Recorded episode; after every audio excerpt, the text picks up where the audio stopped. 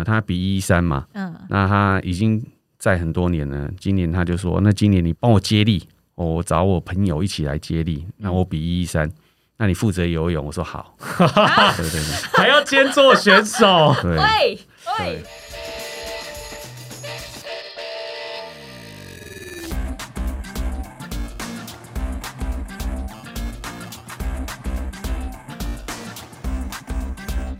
迎大家来到运动人的 Pan Cave，我是 Windy，我是老吴。老吴。我们运动人的 Pan Cave 讲的是痛苦洞穴，但今天我们要带大家进入一个快乐的洞穴。对，今天这位受访者呢，我一看到他就觉得非常的放松，因为每次遇到他的时候，我都有一种松了一口气的感觉。没错，而且呢，因为这一位呃来宾他所提供给我们的庇护车辆这个空间就好像是一个洞穴，但是这个洞穴里面有音乐、有补给、有冷或暖气，然后有非常温柔的对待，所以我觉得。香浓的咖啡，哦，对，所以我觉得今天我们是一个快乐的快乐洞洞穴。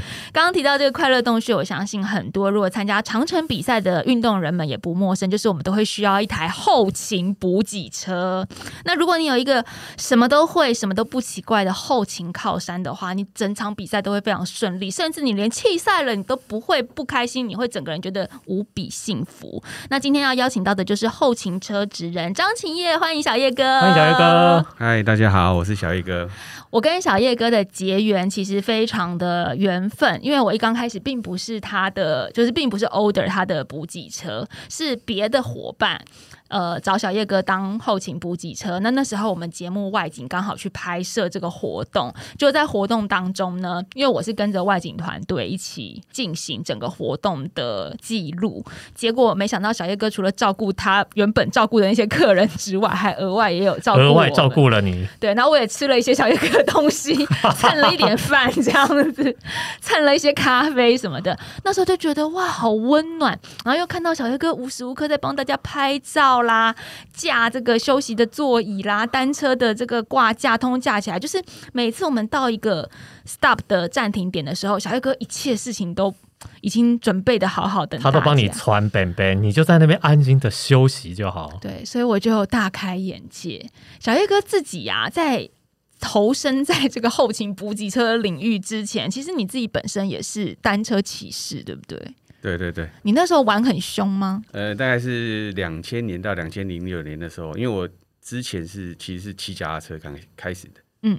那两千到两千零六年就比铁人三项。嗯。哦，那零六年之后就去开始从事台湾的百越爬百越，后来诶、也爬了几年，然后到一二年之后，然后一四年我才开始接触这个工作。哎，两千年玩铁人三项是超级大前辈，超级大前辈啊！那个时候还没有这么多的比赛跟资源可以，小叶哥，你那时候铁人三项该不会也是要在那个该不会是凸台选手吧？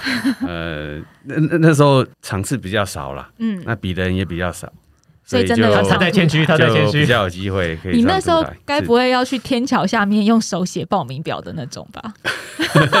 等一下，那是什么状态？哎、你没有听我们有一集节目访问 Runifer 的那个创办人，他说他们以前路跑赛没有什么上网报名，他们是去台北这个河滨天桥下面就手写报名表、哎，是不是超级大前辈？完全没有加入个我这个没有，没有，那时候比较进步一点啦。哦，以前对对，比较可以电脑报名就是了。对对对对，但真的是超级前辈，所以也因为小叶哥自己有参加自行车赛，有爬山，你就有意识到说你很需要有人帮你做这些后勤的靠山，是不是？哦对，没错，因为当下那时候比铁人赛的时候，其实我很幸运，有几位好的同事哦，就是每当我们去比赛的时候，他都会当加油团。嗯那那时候我们就包游览车，那加油团他可能租摩托车过程中有帮我们拍照，嗯，所以让我现在还留下很多美好的回忆。所以你就觉得说没有亲友的人，其实也很需要这样的服务，才决定创业的吗。应该有每一个人都应该有这样的服务才对啊！嗯、嗯，对，因为我觉得，呃，比赛的过程啊，其实我们都只有自己心里才知道了。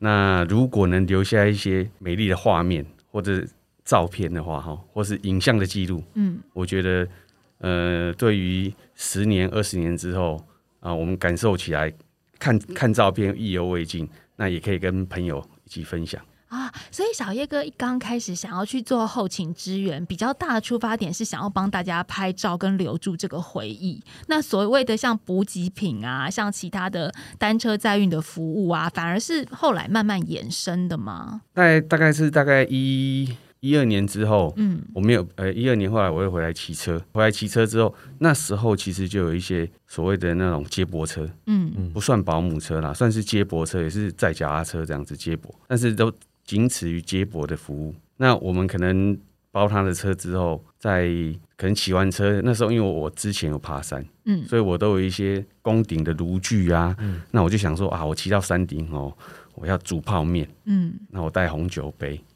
然后我们开红酒，然后在那边就是结束之后在那边休息片刻，然后那个氛围很好。对所以这件事情是慢慢慢慢拼凑出来，慢慢养成的。对，逐步的有一个一点零版、二点零版、三点零版在，但是他出发都是自己想要享受，嗯然后再把它变成一种事业的想法，然后接着就造福了更多的车友跟运动伙伴。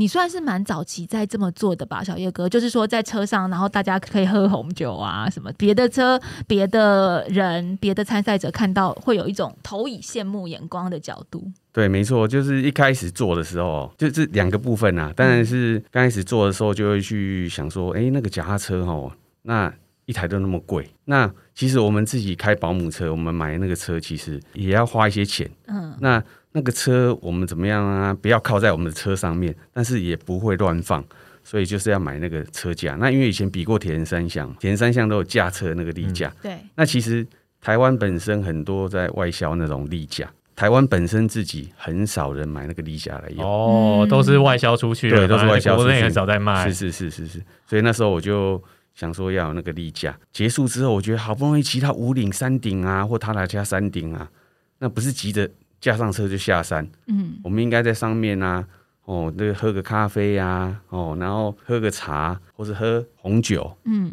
哦，吃个泡面，然后我们再看一下山景，然后再慢慢回味一下，然后才下山。那除了这些之外，后来又什么时候又再加入了单车维修的服务？单车维修也是在载运的过程当中发现，对哎，大家车子有状况了，非得加入单车维修。呃因为我们本身自己有在骑车嘛，对啊，哦，所以像单车的一些突发的一些机机械故障啊、机械排除，我觉得这本身就是因为我们保姆车的职责所在嘛。做这个行业哦，就是让客人能够第一个安全哦，第二个能够顺利的完成他想要骑的路线。小叶哥自己在当比赛的选手，或是你自己在参与赛事的时候，你就已经会了基本的单车维修吗？还是说后来因为你做了这个保姆车接驳之后，你又再去进修更多的单车维修或者是装备维修？哦，基本的本来就有会一些，嗯，但是因为器材上有时候它会一直更新嘛，嗯对对对，所所以车一直出来对，，所以很庆幸，因为我以前是哥伦布车队的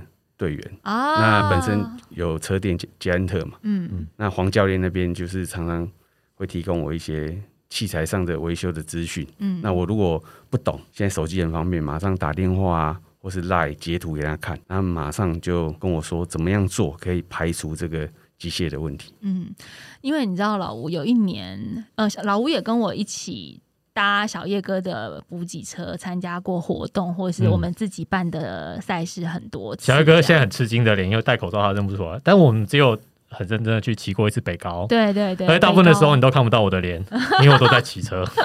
对，但是老吴就是因为只有跟我一起搭过小叶的车，可能一次吧。但是我有去中央山脉的时候，看到小二哥提供的超级豪华服务啊，对，但我的意思是说，我们有一次很经典的状态，你没有遇到，是我跟我的三峡车队一起去参加环花东赛事。然后那一次环花东赛事的时候，我们有一个，因为那一年环花东我记得下很大很大的雨，下到我们都不想骑了。然后在我们车队里面有一个女生，她就刚好因为大雨的时候，大家这个单车状态都会比较状况比较多。然后那个女生她的那个曲柄啊就掉了，就踩踩掉了，它不是断，掉啊，它不是断，它是掉了可是。掉，但她那一没锁紧掉了。类似吧，那一瞬间她心里就想说啊，太好了，可以上车了，不用踩了。就小叶哥竟然下车把它修好了，你都不知道，其惜那车友他自己把它转松的，然后小叶。小一格识我破。们都非常惊讶，因为一般其实补给车的单车维修器材上面顶多可能外胎、可能内胎啊，或者是说啊一些螺丝，但因为曲柄它那个是非常有专门的装卸的的工具，对，而且是特别的螺丝，小叶哥竟然把它变出来了。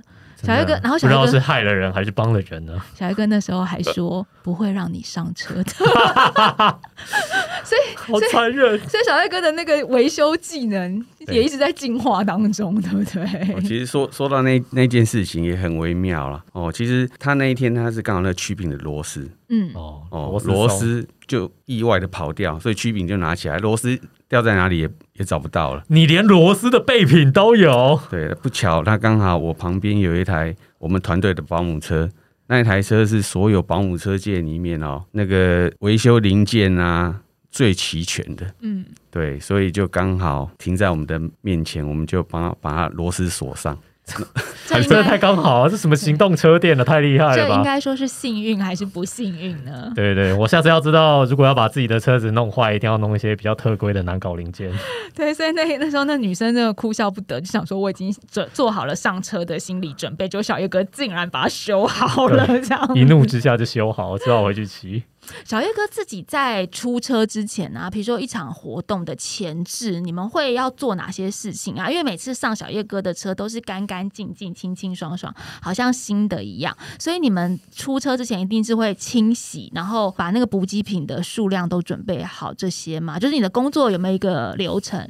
那个流程就是一开始我们可能就是要车子要去打蜡嘛，洗车嘛，嗯那我们都自己来，因为自己洗的比较仔细。嗯，那第二第二件事情就主持人讲的很重要，就是补给的东西，看这一团他需要的东西是什么，也许是一般的补给，那也许有时候甚至要料理一些东西，中途可能我们也曾经要煮。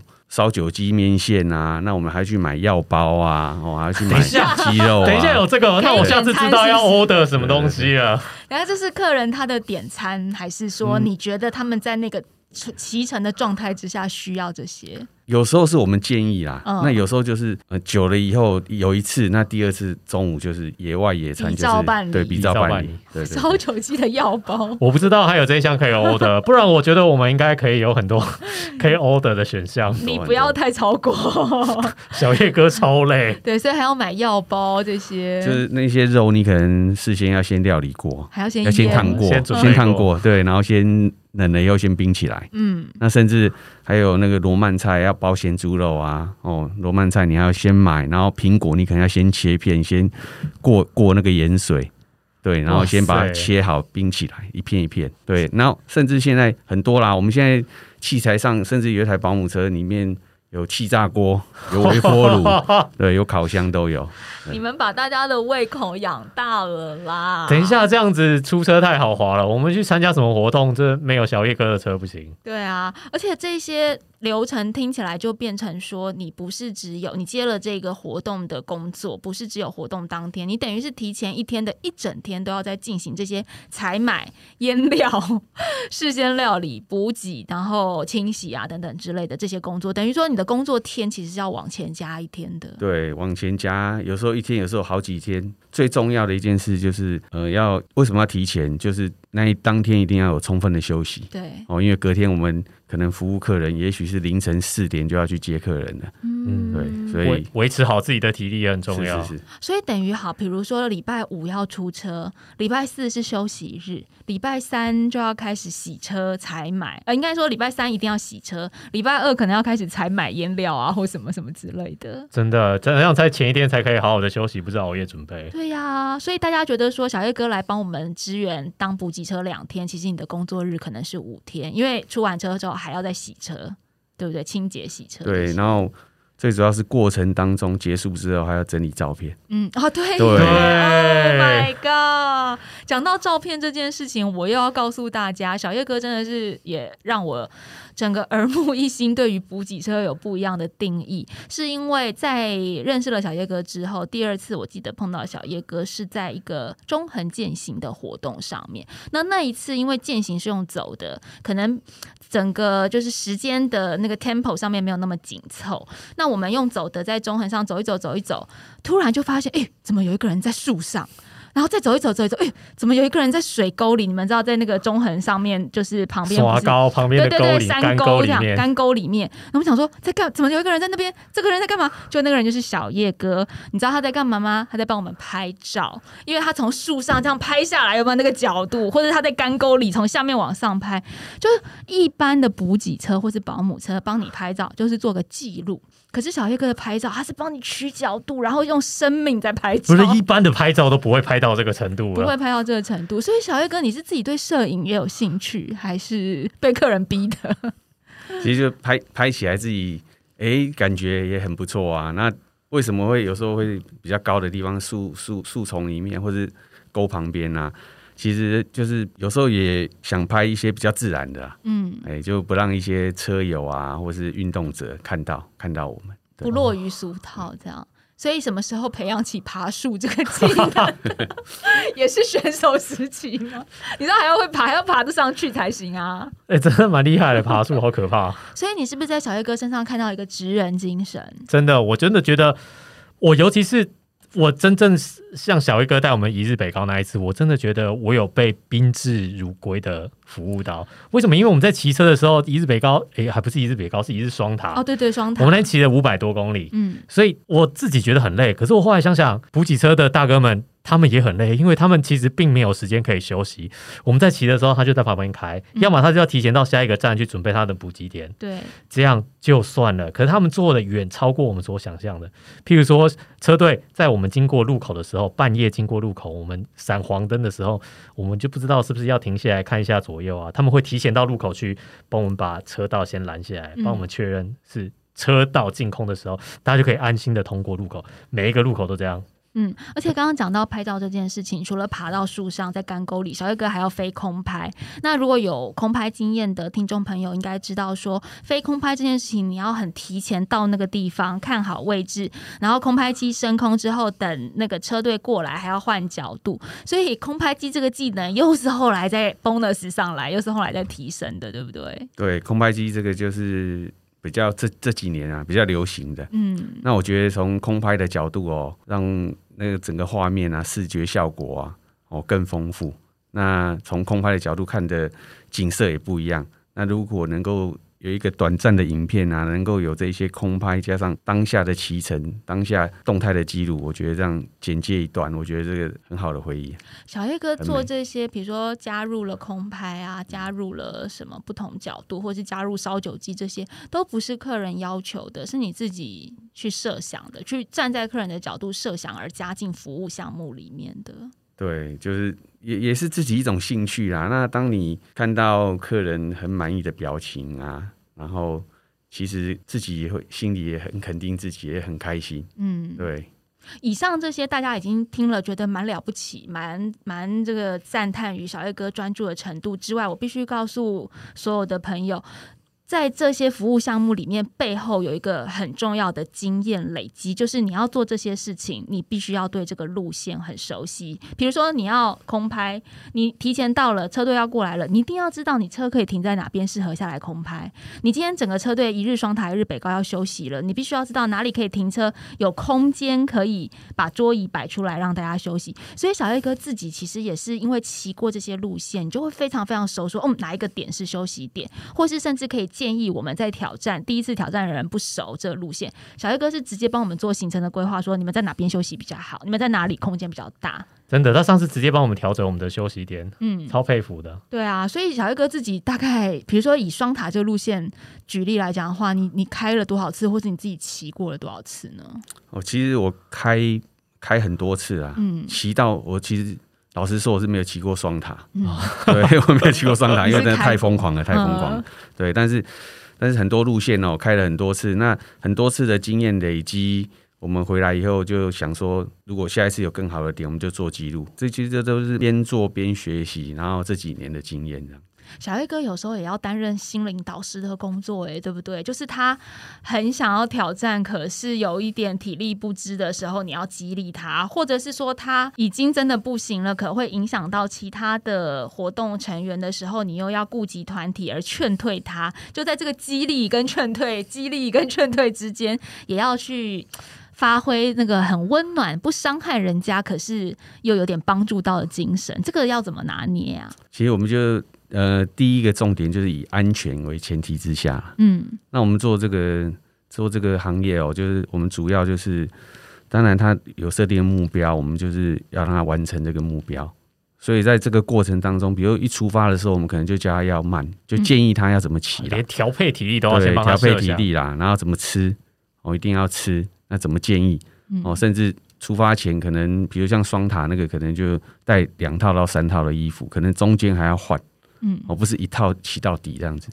哦，就一开始，所以有时候这个劝退，当然有时候会碰到那个比较坚持力比较强的客人也是有啦。嗯但是我们最后都是想办法在安全之下，哦，那让他上车或是让他完成。嗯，有时候如果他差一点点的话，你们就会是担任比较激励那样子的角色，说再帮他盯一下，再看能怎么帮助他，比如说哦，帮他在侧边挡一点雨之类。有时候就是会，上一次我们骑车的时候，小艾哥那个不是有车上系统广播嘛，就说你现在不上车，等一下也是会上车，也会有这种时候。有有有有有，但是这时候就是要比较暖心一点的诉求，不要让挑战的车友觉得受伤受伤这样子。对，这个我觉得也算是一门功夫哎、对，就是要有一些小技巧。这补给车比我们想象中做的多还要多哎、它的层面，因为它有点像保姆或是妈妈的角色。对，这已经超越补给，这就是一个行程规划师保姆、妈妈、教练，还有营养师，哦，真的。对，后勤厨师，吃什么都要先安排好。对。那小叶哥有碰到 OK 吗？就是你有碰到那种要求很不合理，或者是态度很不佳的客人吗？呃，这个部分倒是，就算是有，我其实也是 印象，因为结束后反正就是很快乐，只是当下你要知道说，当下有时候在骑的过程中是有时候是很累的，嗯嗯，有时候情绪上、讲话上啊，或者是肢体语言或者怎么样，会比较不能控制。嗯但是其实要我去记，我记不太起来。小叶哥很很对对对就是心胸比较宽对，宽大一点。但是有碰到比较有趣的啦。啊我曾经那个结果再去铁人三项，呃，他比一三嘛，嗯那他已经在很多年了。今年他就说，那今年你帮我接力，哦我找我朋友一起来接力，那我比一一三，那你负责游泳。我说好，对对对还要兼做选手。对喂喂对，等一下已经很累了，还叫小叶哥去游泳。小一哥功能太全面，那所以接力差一卡还可以来帮忙，。重点不是接力而已，重点是后来那两项的人，后来临时都没有到。可是这样，那你还要负责把它完成吗？对对对，后来 后来。小哥，你一个人完成了一三三没有，后来他接力是五五一五哦，啊，五。一五。对，所以后来就是我十年之后的第一次铁人三项，就是那一次完成。的。好，一人完成了接力赛。对，那单车是？单车就骑那个一一三那个客人的，的单车，对我本来负责游泳。骑你的单车，对我就跑，我就一双布鞋嘛，对，就从头到就从单车到跑步到底上。真铁人在这里，而且他还不是铁人三项，他已经是铁人五项的状态了，这太可爱了。那那个大家有给你拍拍手，我觉得。呃，还还不错啊，那个回忆还不错。哎、不行哦！我们把这件事情讲出来以后，小月哥他的那个就服务项目上面又服务多了会新增一样项新欧的，哎，对，对小月哥，我们这边刚好骑脚踏车的人没来，你可以顺便带出代劳一下。不行，小月哥，你价目表要定出来哦。如果带出赛的话，要加多少钱？对啊，这个可不是什么跑腿费而已，这要出很多体力。还其他人还没办法，郭大有办法吗？比如说小叶哥的好伙伴，你如果叫郭大突然来比一个铁人三项，那他可能会下，他可能就不做了。也不是你欧的哎就可以办，不是选。手出身，没有办法马上进行这种高强度的比赛。真的，而且我们刚刚讲到哦，如果呃车上我们如果讲痛苦洞穴，小叶哥的补给车是快乐洞穴的话，它其实也是一个呃八卦洞穴，八卦洞因为在车上大家都会聊一些业界的事情嘛，比如说铁人界就会聊铁人界的事情啊，自行车界就会讲自行车界，登山界会讲登山界啊，而且小叶哥常载到一些网红啊什么的，哦对不对？小叶哥车上应该八卦很多吧？你有小本，你有秘密小本本吗？呃，通常哦，我都是很专心的开车啊，啊，哎，所以我听大有时候都听听听不是很清楚，嗯，哎，所以可可能在这个部分你们可能问不出什么东西来。然后我们要问小夜车，你的行车记录器有车内镜头吗？对对对，可能很值钱呐、因为你没有在听，但是记录器都有记下来，这样子。对啊，车上真的有时候都会讲啊，嗯，都会讲一些八卦啊，甚至也有艺人问我问我一些哦别的艺人的事情。嗯，对对对，就是蛮有趣的啦。可是大部分也也一部分是讲八卦，那一部分也有在讲说他们怎么训练，嗯也有这种的。嗯，对对嗯对嗯所以各种话题，对各种话题，但是这个就是我们基于我们的那个工作职上职业道德职业道德哦，我们就不会特别去宣扬或是嗯，对就是因为大家都会常常，我觉得最常讨论的话题就是说，哎、小叶哥，那个谁谁谁，他真的有骑完吗？他真的有上，还是他有上车？他是自己挑战吗？或者是他其实中间都是坐车过去的？我觉得小叶哥应该很常碰到这个问题。呃，像这个哦，这种东西像网红，我我记得这个像 Windy 啊，包括小猴啊，嗯哦，其实我在车上曾经有听过，但是这种我就会跟他们说他们是真的骑骑完因为，因为我是保姆车啊，对，像下雨，中央山脉下大雨，我应该要上车的，躲一下雨。嗯可是他们也很怕说被人家说他们是没有骑完的，是中间坐车的，他们更坚持对网红包袱，所以像这个部分，我就会特别跟他们说，他是真的有骑完，会帮我们澄一清。定都是有骑完的。现在在此特别帮温蒂澄清，他全程都在骑啊。没有，但我双塔就没有骑完。我这个人很干脆，如果是节目在拍，我就会骑完；哦，对，如果是我自己挑战的话，嗯就是想上车就上车。及时放弃。对对对对，如果是小叶车、小叶哥的车，我随时都想放弃。我要知道车上那么舒服，我只要上车了，好不好？那上车其实也没有比较轻松哎，我要告诉大家，因为呃，以往大部分的车友或是呃登山的这些户外人，可能都会是被小叶哥照顾的。但就是跟老吴一起挑战双塔这一次，因为我有上了小叶哥的车，所以我就发现说，在车上也是很忙的。你们还在挑战，那我在车上我也要去设想说，哦，到了下一个点，赶快去帮你们买些什么热食，或者是赶快帮忙小叶哥把桌椅搬出来，让你们可以坐着休息。沙龙 pass 够不够？喷雾够够不够？你们一到了之后，赶快问说老吴你要不要小腿按摩啊、或者是 Eric 要不要按摩等等这些，就是我们会，我觉得我那时候就是站在有点小叶哥的工作人员的角度，我才发现魂上身，对，才发现说哇，小叶哥真的很累，然后小叶哥还要挑音乐，还要帮你们挑音乐，说现在半夜三点什么音乐可以激励你们播放出来之类的，就还要接受点歌。所以我自己也是因为有了这次双塔的经验，就会觉得说哇，这次我不是在骑的那个人，我是在车上的这个工作人员，才发现说这个行业比我原本看到的不简单还要不简单，太多太多细想了。真的嗯，小月哥自己应该也有很多老司机的秘境跟私房景点，对不对？像 Win Windy 有他有 Google 台湾的节目嘛，嗯那像有一些 MIT 台湾制很多嗯电视上的节目，那网络上也可以查到很多。嗯路线那那一些在看节目的同时啊，或者是说有的话，我们就把它记录下来。嗯那记录下来，不管是美食啊，哦，不管是景点，就算是景点，它哪怕是它是画面，我们也把那个它拍摄的地点把它找出来。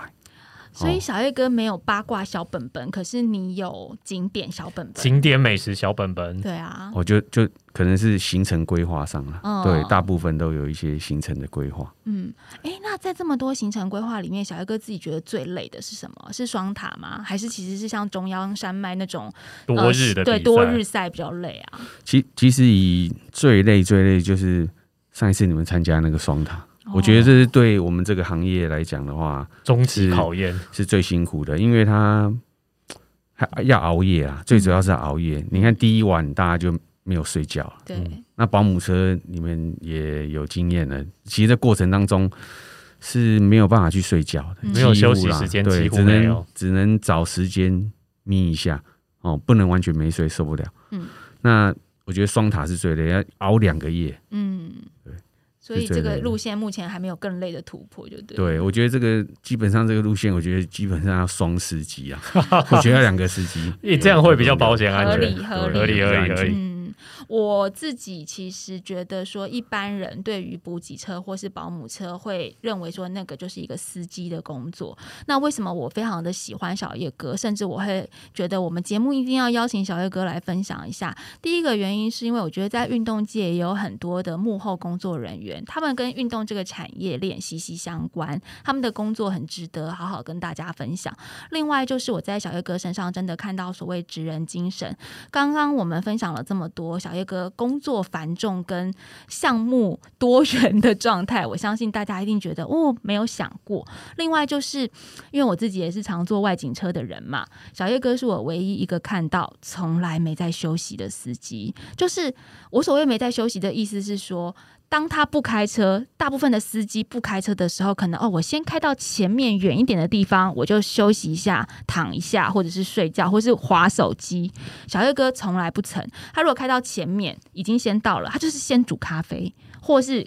先准备空拍机，意思就是说，我跟小叶哥在一起出任务的时候，我从来没有看到小叶哥有任何一分钟是闲下来的。我们在选手在累的时候，小叶哥也从来没有闲着。对，当然双塔这个可能是比较紧凑的挑战，可是即便是比较轻松的挑战，像环花东这种可以骑一整天，我还是看到小叶哥每一个时间点他都在忙一件不一样的事情。所以说，司机这件事情在小叶哥身上，我看到的是另外一个不同，对于自己职业的。我只能说，我真的非常的敬佩小黑哥，是我很敬佩的一个人。而且我觉得小黑哥真的提高了这个行业的标准。对，对你把你把 standard 拉的很高，你做的太高了，以至于我们后来再去做其他的车，我都会觉得有点好像少了什么一样。嗯，不会不会，因为现在现在其实这个提升这个行业啊，这个行业现在其实也有很多需要热忱，也也有很多很热忱的司机。嗯，哦，不是只有我而已。对，其实现在很多那。那些司机也具备很多专业，那包括现在有的这一些项目，几乎他们也都有。嗯，哦，所以我觉得对对于这个运动界来讲，或者是说，甚至国内的旅游啊，我觉得。未来啊，那我觉得这提升是很好的。对，小叶哥也是讲到一个重点，因为小叶哥带动了这样子的标准，然后其实现在也有很多很不错的补给车跟保姆车，这就是一个大家共荣，就我们一起让这个运动产业，不管是运动产业里面的哪一块，都一起更好。那这就是运动人的精神嘛？我们不管是运动的这个人，还是运动人后面的支撑者，都可以有这样的精神。小叶哥自己目前其实负责的项目不只是单车活动的这些后勤支援、维修、随队拍摄，其实他也有婚纱外拍、外景啊、明星保姆车、旅游规划执行都可以找他。山海奇迹的负责项目非常的多，大家可以去山海奇迹。这个奇是骑单车。车的骑，对，机是轨迹的机，大家可以到山海奇迹的粉丝页上面按赞，然后可以跟小叶哥保持交流，因为他会有很多老司机行程或者是老司机景点。不运动的时候，想要放松旅游一下，也可以找小叶哥，对不对？希望。这样子的运动人精神，不止在小叶哥身上，在我们每一个运动产业背后的那个推手身上，也都可以看得到。今天谢谢小叶哥来分享，谢谢小叶哥，还要麻烦你多多照顾，麻烦你多多照顾，我们以后都要叫小叶哥的车。好，谢谢两位主持人，谢谢，谢谢小叶哥，谢谢。大家收听，我们下回见，拜拜，拜拜。